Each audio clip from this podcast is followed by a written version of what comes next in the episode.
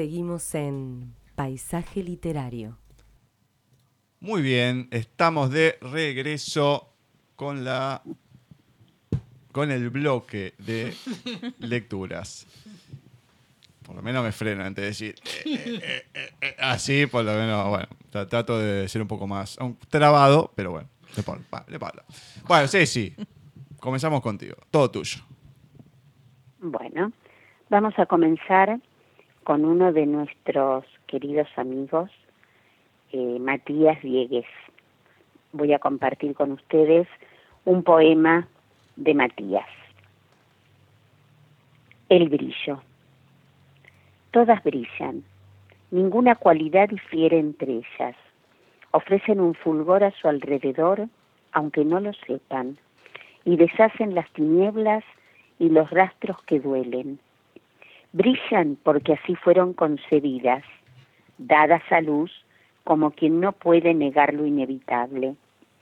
Todas brillan y ninguna capacidad les ha sido negada, más como la semilla encierran la potencialidad, es la imagen del deseo que se desea, o no, y queda acordado con Dios y con su silencio. Todas brillan, y aunque lloren, sus lágrimas al secarse viajan a la infinita Vía Láctea y se reciclan en las estrellas, donde en la noche titila su pulso en sincronía con quien la ha llorado y con los que la miran. Al mismo tiempo, en el mismo mundo, todas brillan, se entienden y reconocen aún con los sentidos despojados sacuden su cabello para que el mundo piense diferente. Fueron concebidas desde algún punto incierto en la trama, antes del momento uno, cuando cero se desvanece y se transforman en mujer.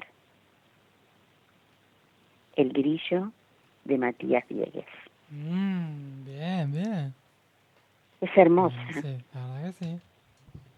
Matías Diegues tiene textos muy lindos. Además que bueno, fue de, de no de escribir, que le cueste escribir y todo, a que se entusiasme con la lectura, como pasó con Kiko en su momento, y que ahora arranque a escribir con todo. Eso es lo mejor de todo. Y tengo otra para más adelante. Vale. Por supuesto. Y Otra para más adelante lo vamos a tener acá también. Bien. Ah, bueno, antes de, de ese momento. Muy bien, muy bien. Señor García, Bueno, vamos con el Pinocchio. antes de pasar al Pinocho, ¿te parece que pasa un chivo rápido? Ah, Samuel bueno. Bocini nos mandó un mensaje, va a estar presentando su libro, Faena de Lobos, en la décima Feria Provincial del Libro de Santiago del Estero. Ajá. Eh, lo presenta Marta G. Terrera el sábado 9, este sábado, a las 8 y media de la noche. Bueno, nada, eso. Muy bien, muy bien. Vamos Bueno, ahora con eh, el Pinocho del día. capítulo número 30. Vamos por el capítulo número 30. Recordemos que Pinocho eh, pudo escapar del perro. Los policías lo, lo- lo le mandaron un perro a perseguir a Pinocho. Pudo escapar del perro. Ayudó al perro a que no se ahogara. Luego Pinocho fue encontrado por un, un, barco pesquero. Un, un- hombre que pesca lo, lo quiso freír como en una sartén. Y el perro, el perro policía, al cual, al cual Pinocho ya había ayudado, vuelve para rescatar a Pinocho de ser freído en la sartén. Pinocho vuelve a su casa, eh, prometiéndole a Lada eh, portarse bien y bueno, y no tener más problemas. En el, caso, Lada le promete un gran cumpleaños en donde Pinocho va a poder invitar a todos sus amigos. Bien, ahí termina el capítulo Todo lo pasado anterior, el capítulo número 30, titulado Pinocho se escapa con su amigo espárrago al país de los juguetes de las aventuras de Pinocho de Carlo Collodi. Y dice así. Pinocho pidió al hada que le permitiese dar una vuelta por la población, a fin de invitar a sus compañeros. Y el hada le dijo, Vete, pues, a invitar a todos tus amigos y compañeros para la merienda de mañana, Pero ten cuidado de volver a casa antes de que sea de noche. ¿Has comprendido? Te prometo que dentro de una hora estaré de vuelta, replicó el muñeco. Ten cuidado, Pinocho. Todos los muchachos prometen enseguida, pero raras veces saben cumplir lo ofrecido.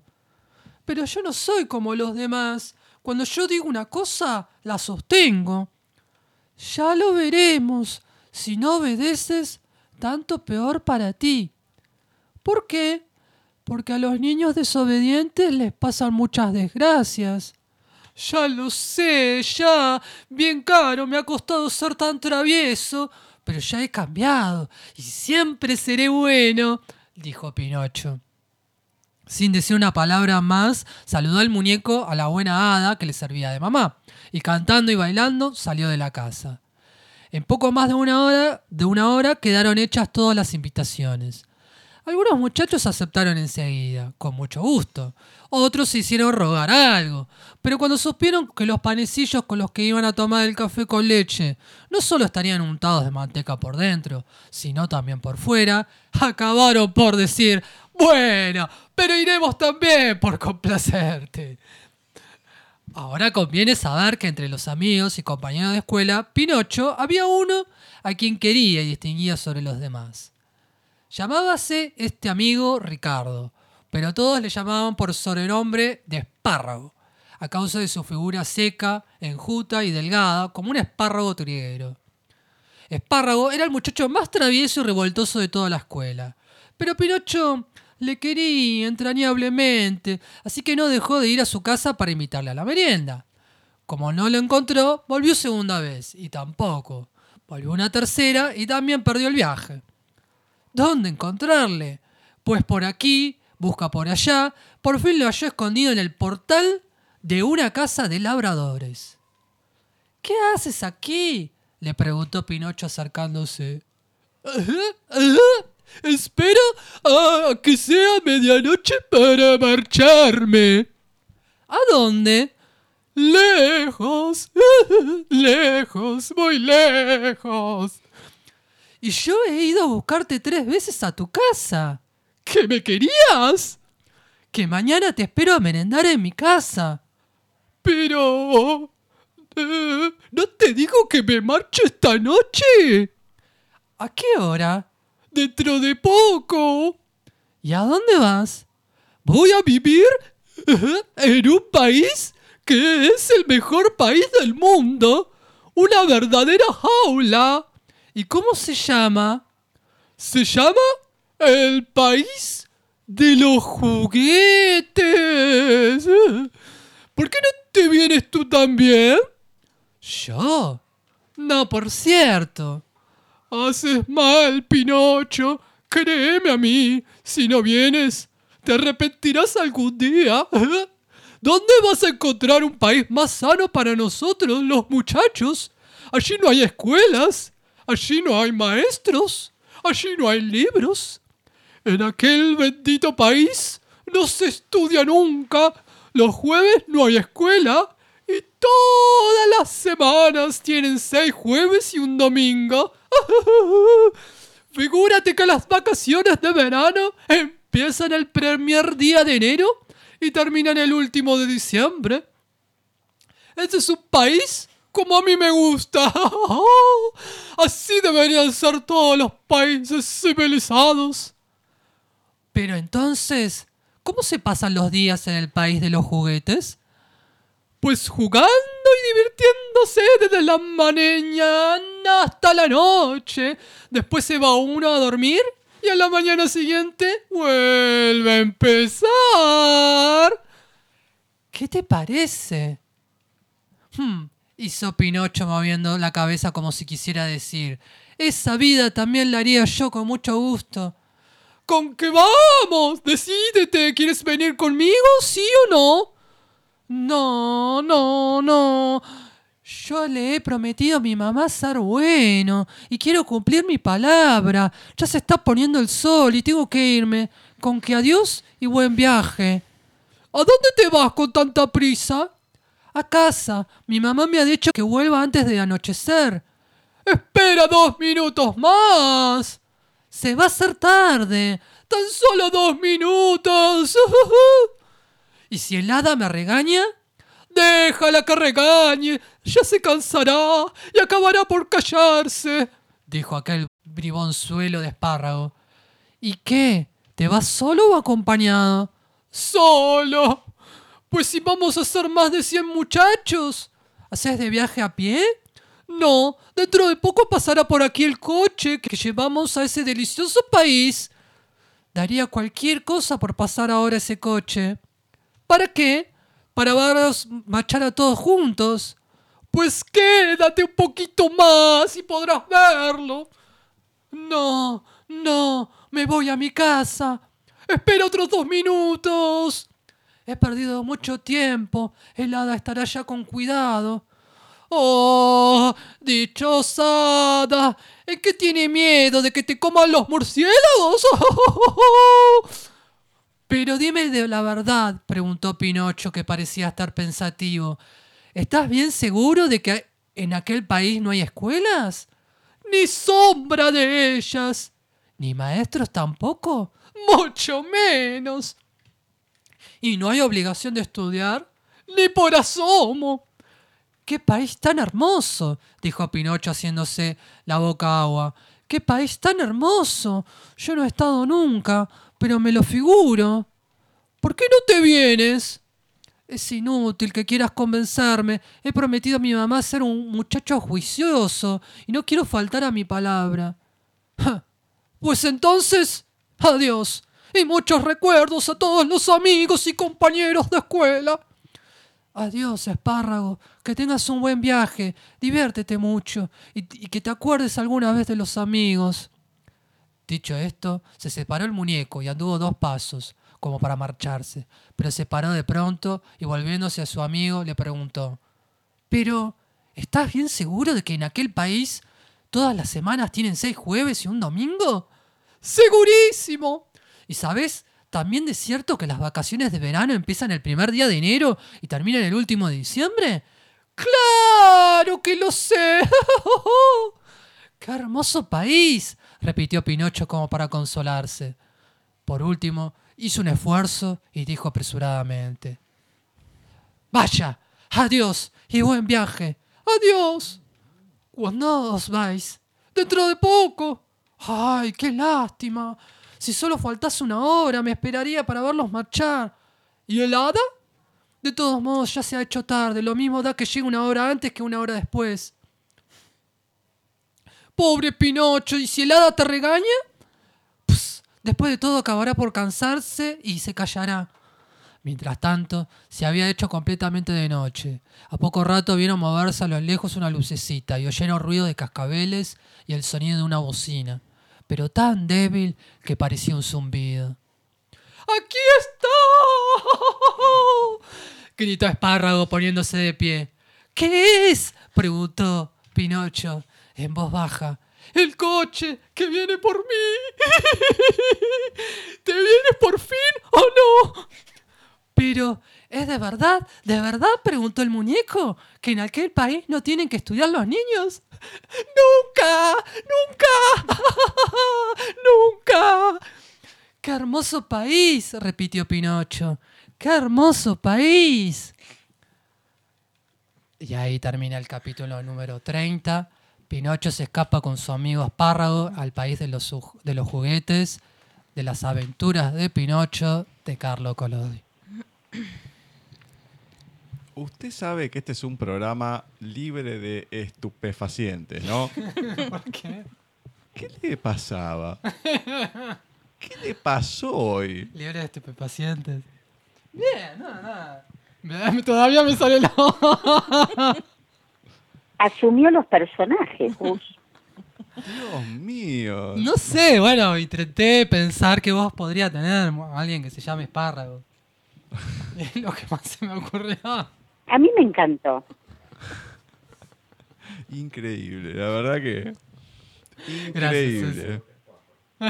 Espárrago. Dios mío, me hace acordar a Alf. eh, a, a Benji Gregory ahí vestido de, de espárrago. Pero bueno, para los que han visto la serie, claramente, no hace mucho tiempo. Bueno, genial. Antes de continuar con todo lo que tenemos, que hoy tenemos mucho, vamos a ir a la sección de literatura lésbica. Muy buenas tardes, noches, audiencia de Paisaje Literario. Mi nombre es Laura Rodríguez y esta es una nueva entrega de la columna sobre literatura lésbica. En esta oportunidad les voy a hablar de un libro de la autora española B.S. Gairalt, quien nació en un pueblo del sur de España y de hace muchos años vive en las afueras de Madrid. Es licenciada en Filología Hispánica y para satisfacer su insaciable curiosidad asistió a los más variados cursos. Ha escrito unas pocas historias, aunque fantasea con ellas desde pequeña. Su trabajo y sus infinitos hobbies, entre ellos la escritura, le impiden dedicarse a su verdadera pasión, ver series. El libro del que les voy a hablar hoy se llama Vamos a contar mentiras y cuenta la historia de cuatro amigas, Concha y Blanca, que son pareja, y Sofía y Elena, que son solo amigas desde hace 15 años. Tras una tormenta de nieve, quedan atrapadas en una casa rural y para matar el tiempo, a Blanca se le ocurre la idea de ponerse a contar historias, ya sean reales o ficticias, siguiendo como guía el abecedario. Es así que con la de armario es Blanca la primera en hablar de cómo fue que le contó a su entorno sobre su verdadera inclinación sexual, animando así al resto también a contar su historia. Luego de las narraciones de cada una de sus amigas, Blanca es quien continúa con la historia de Blondie, una gatita que era la única compañía que le quedaba amparo, una mujer que hacía unos meses que había enviudado y que con su ayuda y la de una amiga llamada María logra recomponerse. Concha continúa con el juego hablando sobre Pepa, una cartera muy particular que no solo repartía correspondencia, sino que también tenía encuentros cercanos con varias de las mujeres del pueblo por el que realizaba su ruta. Al terminar el relato de Concha, Blanca le pide a Elena que siga ella, pero ésta se niega y es Sofía la que continúa con el juego contando la historia de Dorian, una chica que desde pequeña se sentía incómoda si la trataban como chica, pero tampoco le gustaba que la trataran como chico. Fue así que gracias a una profesora de lengua adoptó el género no marcado, o sea, el masculino, como propio, hasta que se enteró de que había cosas de que la RAE no decía, que había otro género, el género nominal, y desde ahí dejó de ser él o ella para ser Elie. Aunque lo importante en esta narración es la historia de amor entre Dorian y Malak, una chica que entra nueva en el lugar de trabajo de Dorian. Es al terminar este relato que Elena se burla de Sofía pensando que la historia fue inventada y le dice al resto de sus amigas que le podrían cambiar el nombre al juego y llamarlo Vamos a contar mentiras.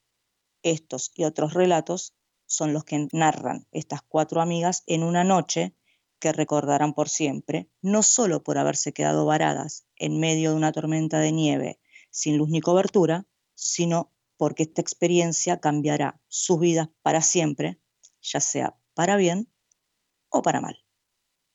Para más información sobre Vamos a contar mentiras de B.S. Gairald y el resto de los libros del S editorial, pueden ingresar en su página web www.leseditorial.com.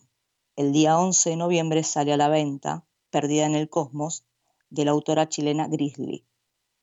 El día 16 de noviembre sale a la venta la primera parte de 12.700 kilómetros de la autora española Chris Shinsey. Ese mismo día será la presentación de ambos libros y Chris Shinsey junto a Ana Pollux y Andrea Mira estarán hablando un poco de Lexa y del impacto que ha tenido su personaje y firmando libros. Esto será en Madrid en espacio Volando Vengo desde las 17 hasta las 20 y 30 horas. Esto ha sido todo por este miércoles. Los espero el miércoles que viene con una nueva entrega de la columna sobre literatura lésbica. Muy Bien. bien, muy bien. Le agradecemos ahí a Laura. Nos ha comentado hoy en la columna, no en la sección. Vamos a contar mentiras. Hablando de contar, y espero que no sean mentiras, vamos a seguir con Ceci. No, no son mentiras. es más, no son mentiras, es más, es algo muy bonito, muy lindo. Eh, premios que reciben escritores argentinos. Eh, en estos días eh, se ha dado el premio Clarín, que lo ganó el escritor Marcelo Caruso, argentino nacido en Buenos Aires, con su novela El negro, el dolor del mundo. Hago una reseña de Negro, el dolor del mundo. La obra narra la historia de Félix de Dios, un hombre afroamericano que a pesar de contar con la educación y la cultura que hubiese tenido cualquier blanco de la época, debe sortear los abusos de la esclavitud y los vejámenes que vivieron los africanos en el siglo XVIII. Esta novela tiene tres aspectos que sobresalen. Uno, la riqueza de su escritura. Otro, su anclaje en el mundo actual, motivado por la hondura con que aborda la discriminación, el absurdo de la burocracia y el ejercicio brutal del poder. Por último, la tensión sostenida de la trama que nos lleva a sumergirnos como un vértigo en la lectura. Según Clarín, eh, además de recibir el premio, el escritor contó en este momento que la historia nació después de leer una efeméride hace más de 20 años en el periódico que ahora lo premia. De modo que el premio Clarín eh, de este año, 2019, es para el argentino Marcelo Caruso. Todo nuestro nuestras felicitaciones y orgullo. Otro premio. Premio Sor Juana Inés de la Cruz, otra argentina que está viviendo en España. María Gainza Ganola eh, ganó el premio Sor Juana Inés de la Cruz por su segunda novela, La Luz Negra. Ambos tienen algo de negro. ¿eh? El premio se va a entregar el miércoles 4 de diciembre en el estado mexicano de Jalisco. Y La Luz Negra, en su comienzo, es, eh, es un clásico, digamos. En Fuga de su vida, la narradora, una crítica de arte, que trabajó para una tasadora, por cuyas manos pasaban obras de arte de origen dudoso, se encierra en una habitación de hotel a contar un relato sinuoso en cuyo centro se esconde la negra, una falsificadora de cuadros porteña. La luz negra se revela como una apuesta deliberada por lo narrativo. En cada párrafo hay un hallazgo, un detalle preciso, una ocurrencia.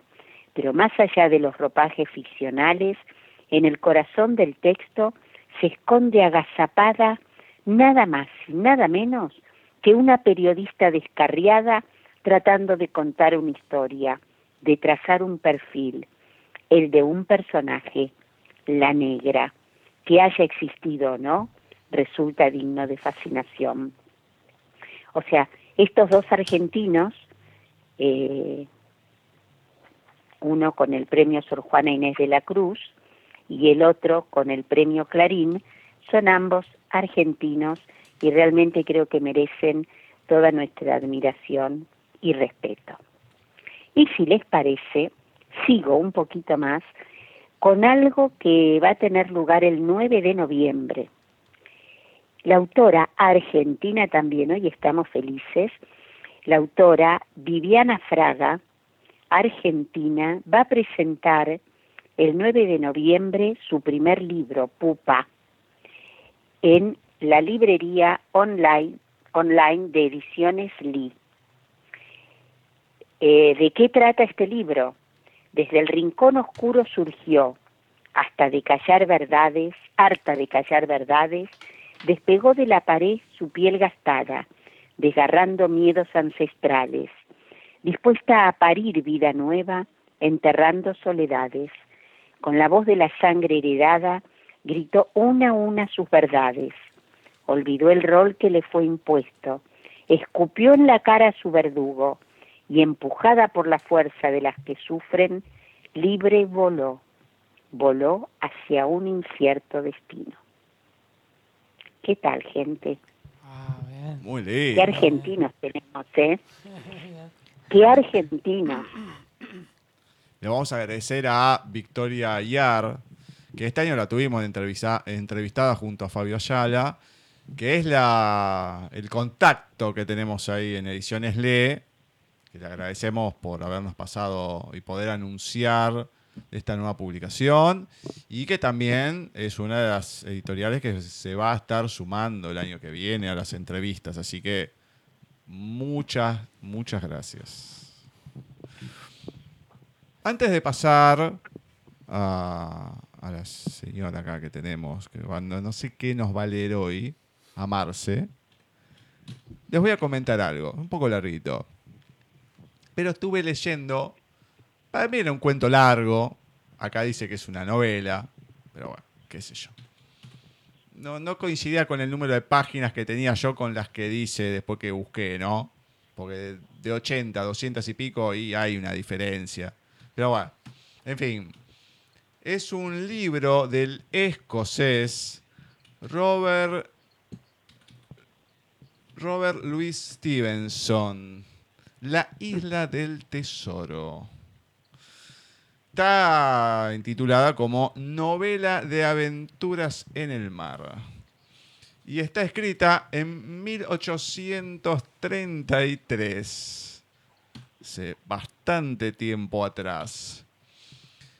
Jim Hopkins es el hijo del dueño de una posada llamada Almirante Benbow, a la que un día acude para alojarse un hombre muy peculiar, que canta canciones marineras y se hace llamar Capitán.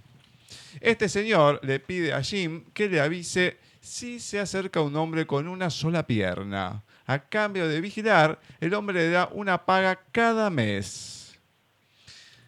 Jim no ve a ningún hombre con una sola pierna, que sino que ve un hombre ceboso, al primero que él ve, que se acerca a la posada y pregunta por el capitán. Más tarde, un ciego llamado Pew también llega preguntando por el capitán, que al parecer se llama Billy Bones, el capitán, ¿no? el que se hace llamar así. Después, Jim descubre que el capitán era un bucanero y los otros dos los buscaban. Él y su madre, después que éste muere, abren su baúl y encuentran un fajo de papeles y dinero de muchos países. Entonces el chico se reúne con el doctor Levesey y el caballero Trelawney, que también es un magistrado, y abren el paquete hallando un mapa que conduce a un legendario tesoro. Y de esta manera deciden embarcarse en un barco y dirigirse hacia la isla, no sin antes reunirse con una gran tripulación en Bristol que ha sido buscada por el cocinero Silver. Esta les asegura que son de fiar. Acá está toda la trama, ¿no? Y les voy a leer dos fragmentos. Uno es un poema con el cual empieza la novela antes del primer capítulo. Para el comprador indeciso. Si los cuentos que narran los marinos, hablando de temporales y aventuras, de sus amores y sus odios, de barcos, islas, perdidos Robinsons, y bucaneros y enterrados tesoros, y todas las viejas historias contadas una vez más, de la misma forma que siempre se contaron, encantan todavía, como hicieron conmigo, a los sensatos jóvenes de hoy. ¿Qué más pedir? Pero si ya no fuera así, si tan graves jóvenes hubiesen perdido la maravilla del viejo gusto por ir con Kingston o con el valiente Valentine, o con Cooper y atravesar bosques y mares, bien, así sea, pero que yo pueda dormir el sueño eterno con todos mis piratas, junto a la tumba donde se pudran ellos y sus sueños. Así empieza, después viene el primer capítulo, y les voy a leer un fragmento, que no es tan pequeño, no, pero es un fragmento al fin. Un día me había llevado aparte y me prometió cuatro peniques de plata cada primero de mes si tenía el ojo avisor para informarle de la llegada de un marino con una sola pierna. Muchas veces, al llegar el día convenido y exigirle yo lo pactado, me soltaba un tremendo bufido, mirándome con tal cólera que llegaba a inspirarme temor. Pero antes de acabar la semana parecía pensarlo mejor y me daba mis cuatro peniques y me repetía la orden de estar alerta ante la llegada del marino con una sola pierna. No es necesario que diga cómo mis sueños se poblaron con las más terribles imágenes del mutilado. En noches de borrasca, cuando el viento sacudía hasta las raíces de la casa y la marejada rugía en la cala rompiendo contra los acantilados, se me aparecía con mil formas distintas y las más diabólicas expresiones, unas veces con su pierna cercenada por la rodilla, otras por la cadera.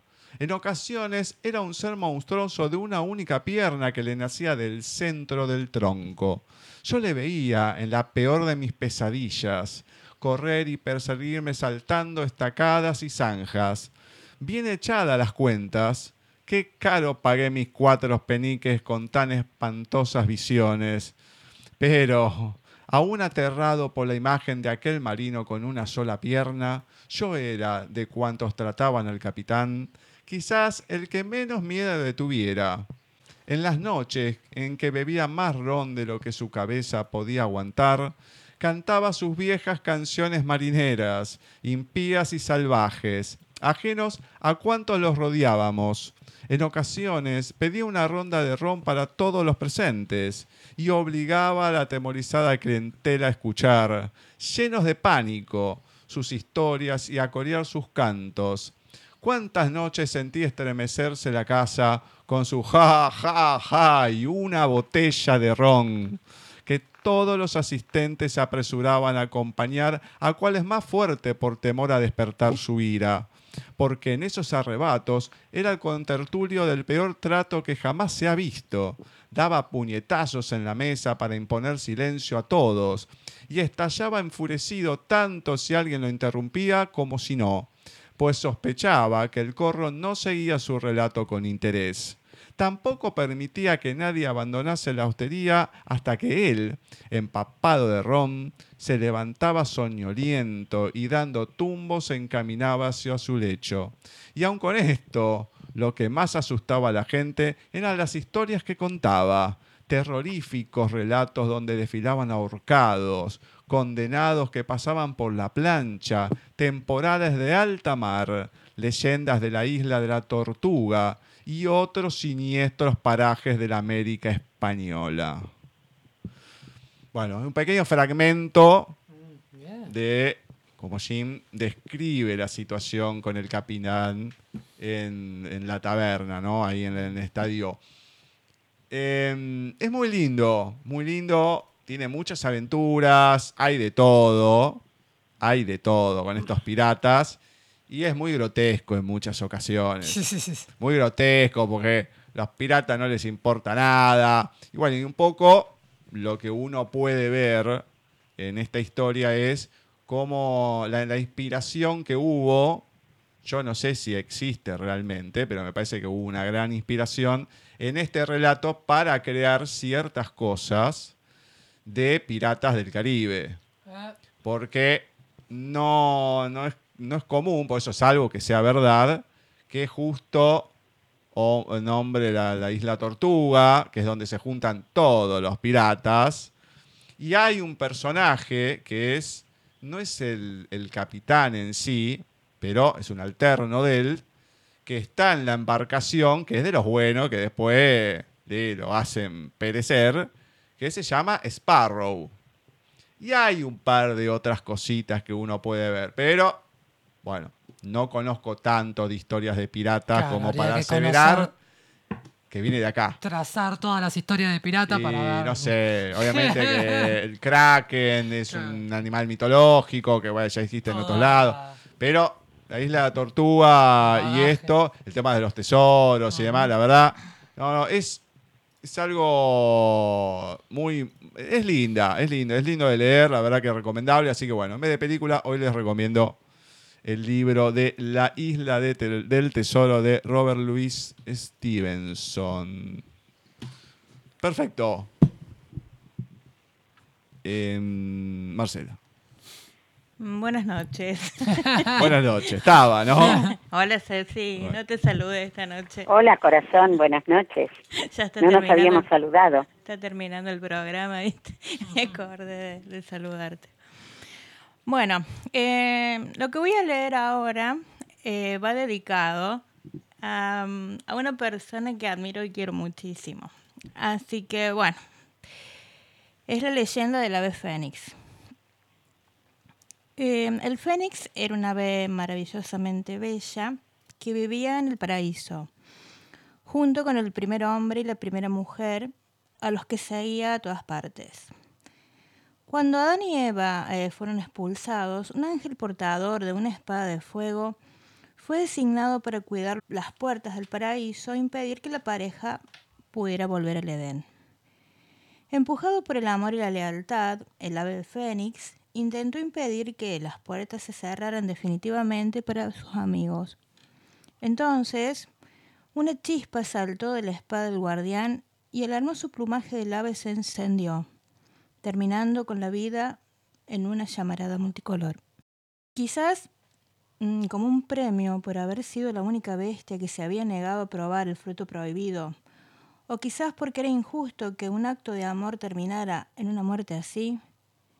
El caso es que todos los ángeles estuvieron de acuerdo en concederle al ave mm, varios dones, como el de sanar las heridas de otros seres vivos con sus lágrimas y el de la vida eterna. Su inmortalidad se manifestaba en su eterna capacidad de volver a la vida resurgiendo de entre las cenizas. Según la leyenda, cuando le llegaba la hora de morir, el ave fénix hacía un nido de especias y hierbas aromáticas y ponía en él el único huevo. Después de empollarlo durante algunos días, una noche, al caer el sol, el fénix ardía espontáneamente, quemándose por completo y reduciéndose en cenizas. Gracias al calor de las llamas se terminaba de empollar el huevo y al amanecer el cascarón se rompía, resurgiendo de entre los restos aún humeantes el ave fénix. No era otra ave, era el mismo fénix, siempre único y eterno, aunque siempre más joven y fuerte que antes de morir. Siempre más sabio, porque tenía además la virtud de recordar todo lo aprendido en su vida anterior. El mito del ave fénix existe en casi todas las culturas ancestrales, y no solamente en las más antiguas tradiciones sagradas de Oriente, los egipcios, hebreos, sumerios y chinos, sino también en los mitos y leyendas del Nuevo Mundo, los mayas, aztecas, incas y mapuches. Tienen equivalentes similares, que es volver a intentar. En casi todas las latitudes es un animal de buen augurio, garantizando la vida y el eterno crecimiento de la raza. En China es una parte muy importante de la cultura tradicional. Allí se describe clásicamente como un enorme pájaro con cabeza de serpiente, cuerpo de tortuga, alas de dragón, pico de águila y cola de pez, representando para algunos los cinco dones más virtuosos, justicia, flexibilidad, coraje, compasión y humildad. Los que amamos los cuentos sabemos que mm, cuando una historia está tan presente a lo largo y a lo ancho de la geografía y de la historia, no puede significar más que una necesidad universal y compartida, una enseñanza o un aprendizaje que debe pasarse de generación en generación. Aprender de los fracasos, volver a intentar lo que no se consiguió, enriquecido por la experiencia y crecer en la adversidad. Un mensaje de los ancestros que hoy definiríamos como un elogio a la resiliencia y que, para los estrategas de la guerra, se resume en aquella conocida frase que anuncia que perder en la más cruel de las batallas, pero no morir en ella, solo consigue hacernos más fuertes. Hay una etapa de la vida en la que tienes que renacer, así que levántate y emprende el vuelo. Ah. Qué bonito. Muy bien, muy bien, señor, ¿eh? Qué lindo. Bien, Muy bien. muy La bonito, leyenda del ave fénix. Muy bonito, muy bonito. Pensé que me iba a leer algo de Harry Potter, No, no, no. No, no. el ave de Dumbledore, nada, nada que ver. Nada que ver. no, Bueno, no. muy, muy bien. Muy yo, yo leí el título de esto y bueno, y, y surgió, digamos, la, la relación con esta persona, ¿no? Claro, exactamente. Con el ave fénix. Le mandamos un saludo a, A esa persona. a, a Fénix, el, de, el que hizo el de Guasón, claro. Claro, claro, claro. yo, eh, Joaquín Fénix. Bueno, perfecto. Vamos a ir con el señor García, le vamos a dejar el cierre a Ceci, aunque el cierre, cierre, cierre lo va a tener Lorena Pronsky. Bueno, vamos a ver. No me diga que no tiene nada, que tiene todo de ocho páginas. Corto, corto, una página. Mm, Eh, Chiquitito, pero Bueno, a ver. Vamos, No. García. El- no me tengo, no tengo mucho para dar, pero bueno. Em, quería compartir un texto. Estoy escribiendo eh, bastante dentro, dentro de todo. Un texto mío que se titula Inalvis, un relato apocalíptico de Diego García. Y dice así. Y tuve que hacerlo. Finalmente puse a dormir a la pequeña criatura que me acompañó durante largo rato de mi vida. Y podrás creer que estuve con ella desde el principio hasta el final del proceso, lo cual es una garantía de creencia que no sufrió en absoluto en el momento de la inyección del calmante. Por el contrario, creo que ha sufrido mucho más en los momentos anteriores de su muerte. En todas aquellas veces que he estado acompañándola mientras intentaba dormir en ese pequeño acolchado del living de mi casa, dando vueltas y vueltas con todo su cuerpo mientras aullaba de dolor y desesperación. Algunas personas me decían autoritariamente, ya es hora de su momento final, me dijiste que ibas a hacerlo, ¿cuánto tiempo pensás esperar? A lo que yo contestaba con un silencioso suspiro mientras observaba cómo el bicho largaba alrededor de todo su pelaje un montón de piojos que se asemejaban a palabras sin sentido. Definitivamente no fue para nada fácil haberlo hecho, pero ahora que ha podido cerrar los ojos, la cuenta regresiva para el final de nuestra lengua ha comenzado. Quedarían 584 palabras restantes para conformar este relato antes de que llegue el fin. Y aún no estoy verdaderamente segura de que podrás leerme luego de que todo esto acabe. Es curioso que durante el largo rato de nuestra historia no creíamos que algo así podría suceder. Pensábamos que solo el latín sería el caso ejemplar de la muerte de una lengua, pero nunca nos imaginábamos que pudiese suceder lo mismo con la nuestra. Claramente estuvimos ciegos durante el largo rato de nuestra existencia, incapacitados para ver cómo algunos signos de su cuerpo estaban ya viejos para reorganizar el gran cuerpo de sentido que supone a la criatura. Pero somos débiles de corazón. ¿Qué querés que te diga? A pesar de que el acto final ya haya sido efectuado, no dejo de tener pena y tristeza de, de que todo pudo haber sido mucho más rápido y menos doloroso. Ahora lo que me falta para redimir la situación es reflexionar sobre el nuevo futuro de nuestra lengua. Una criatura joven y radiante con nuevos signos en su pelaje vendrá en nuestra búsqueda. Y ojalá que esta vez podamos construir con ella una nueva relación que nos permita manejar otras palabras, nuevos signos que puedan finalmente lidiar con la falta de comunicación que tenemos como seres humanos y que podamos además solventar en armonía el desbordamiento de sentido que nos rodea el mundo entero. Quedarían 402 palabras restantes para conformar este relato antes de que llegue al fin. Y ahora que me encuentro dándole sepultura al pequeño y tierno ser que estuvo acompañándome en mis mejores y peores momentos de mi vida, tengo que decirte la dolorosa situación emocional en la que me encuentro ahora. Un horrible dolor de gran frustración golpea en la base de mi estómago, dejándome totalmente incapaz de gesticular verbo o sustantivo alguno sin tener el suficiente registro para explicarlo todo.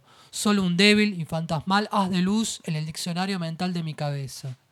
El tintineo silencioso de mi boca en un abrir y cerrar automatizado, que abre una puerta al enorme caudal de miedo que corre por mis venas. Yo le tenía apego a mi bichita querida. Yo la amaba, yo la quería. La alzaba sobre mi cuerpo y la acariciaba suavemente mientras ella me ofrecía palabras de contención y cariño, palabras que permitían una determinada calma frente a la marea del sinsentido que amenaza, amenaza nuestra existencia. ¿Acaso tengo culpa alguna de que quizás muy en el fondo, a pesar de que estaba vieja y moribunda, yo deseaba mantenerla con vida a toda costa? Yo sé que igual la necesidad de dar un final a nuestra lengua querida era imperiosa, darle un final definitivo a todas esas palabras que usamos para expresarnos día a día. Pero qué horrible contradicción emocional vivo frente a la maravillosa relación que me ofrecía este ser para que yo pudiera expresarme con mis semejantes. Y ahora que la lengua está muerta, realmente muerta, solo me queda confiar en el futuro. Y si volvemos a cometer los mismos errores, quizás el ser humano es incapaz por naturaleza de dar una buena crianza de la lengua. A lo mejor volveremos a cometer los mismos errores y conflictos que tuvimos con este ser querido, repitiéndose otra versión de nuestra historia, y otro animal viejo y moribundo esperará el momento final de su muerte, a través de aullidos de dolor y desesperación, con piojos que se asemejan a palabras sin sentido, una nueva inyección de calmante y un nuevo renacer. Quedarían 48 palabras restantes para conformar este relato antes de que llegue al fin. ¿Qué más me queda por decir? Aprovecharé este final para decirte lo mucho que te quiero y te admiro, amiga mía. Sos un ser hermoso y encantador. Siento mucho amor por ti y ojalá que puedas... Fin. Inalvis, un relato apocalíptico de Diego García. Muy lindo. Gracias, Diego. Gracias a vos. A mí me encantó también. ¿eh? Bueno, gracias. Tiene un par de cuestiones, pero que bueno, por falta de tiempo las digo en otro momento. Muy bien. Para no despedirnos con una negrura total, por favor, Ceci. Bueno, vamos a compartir un poema de Jorge Luis Borges. Tampoco es wow, pero eh, El sueño. La noche nos impone su tarea mágica, destejer el universo, las ramificaciones infinitas de efectos y de causas que se pierden en ese vértigo sin fondo, el tiempo.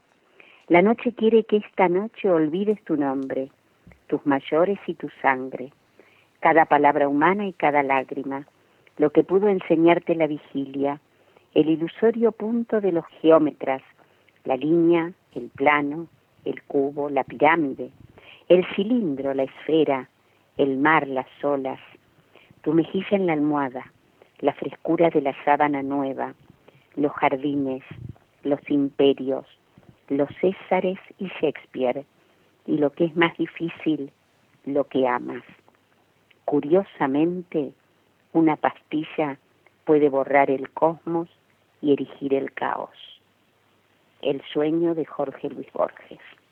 Besísimo, Qué Y lindo. nos vamos con el caos. la Más caos todavía. Y encima el, el- que lo que viene de Bani tampoco es una cosa que... Ay, qué final que tenemos. Estoy haciendo una tentativa de escribir un relato mío que se llame El Pozo del Miedo, que se va a dividir en tres Ah, partes, amanecer, atardecer y anochecer. Incentíveme para que te lo termine.